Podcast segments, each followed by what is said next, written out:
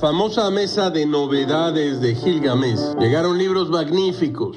Una parte de las novedades editoriales del año de la pandemia que apareció en Página Indómita, afincada en Barcelona. Gilga ha encontrado maravillas en esta propuesta editorial. Entre estos libros encontró uno que le llamó poderosamente la atención. Ya quedamos en que si es una atención que valga la pena, tiene que atraer poderosamente. Se llama Responsabilidad Personal y Colectiva de Hannah Arendt, que nació en 1906 y murió en 1975 una de las figuras más relevantes de la teoría política del siglo XX. Ella ha pasado por este comentario televisivo de En Relatos Ardientes con Martin Heidegger. Ahora, Gil trae una sola tableta de los ensayos que, dicen los editores, adquieren en este libro una renovada vigencia a la luz del retorno de la tentación autoritaria. Escuchemos a Hannah Arendt.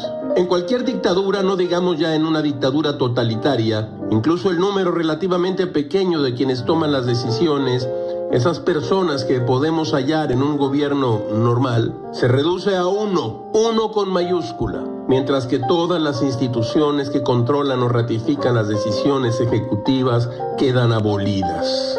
Así lo puso y lo dijo Hannah Arendt. Gil no ha puesto ni ha quitado una coma. Todo es muy raro, caracho, como diría Albert Camus.